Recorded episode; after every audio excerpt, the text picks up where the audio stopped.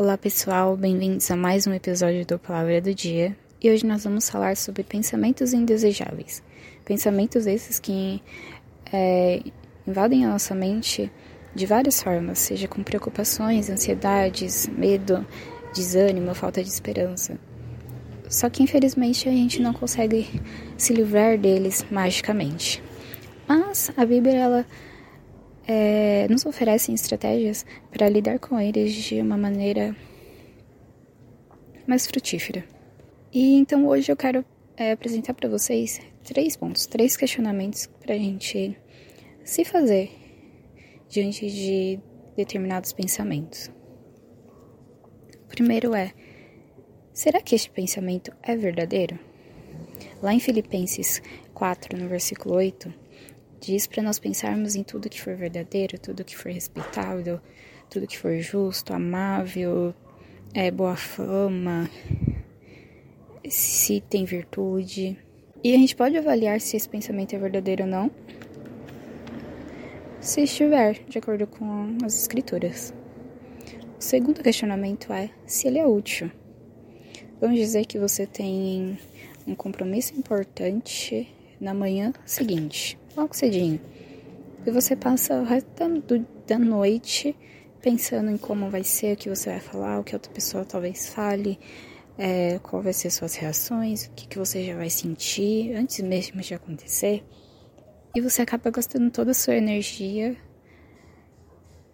no momento que era para você repor essas energias. Será que é útil esses pensamentos? E o terceiro questionamento é se ele é apropriado para minha situação. Ter pensamentos tristes, de ira ou medo, biblicamente pode ser apropriado. Jesus chorou, Jesus irou-se. Mas os momentos eram apropriados para isso. Um exemplo: vamos dizer que você está fazendo uma trilha e de repente aparece uma onça. E o seu primeiro pensamento é: eu vou morrer. Você está com um pensamento de medo esse pensamento é apropriado para a situação que você tá? Lógico que é, porque esse medo vai te fazer sair correndo e salvar sua vida. Mas talvez esse, esse mesmo pensamento, eu vou morrer, e de medo, não seja apropriado para uma outra situação. Então, então, por isso o questionamento se ele é apropriado para aquele momento. Depois desses três questionamentos, a gente precisa aprender a interromper esses pensamentos na hora certa.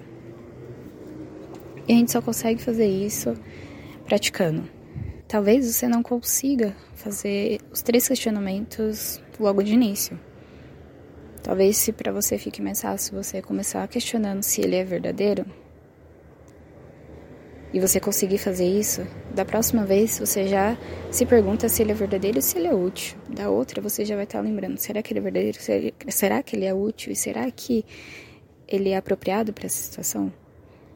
E quando você for ver, isso se torna um hábito para você. E tudo se baseando nas escrituras. Então é isso. Espero que tenha ajudado vocês. É, espero que vocês coloquem em prática isso e se vocês acharem que outras pessoas também precisam saber disso, não deixe de compartilhar, é, conhecer as nossas redes sociais também para mais conteúdos. E fiquem com Deus e até a próxima.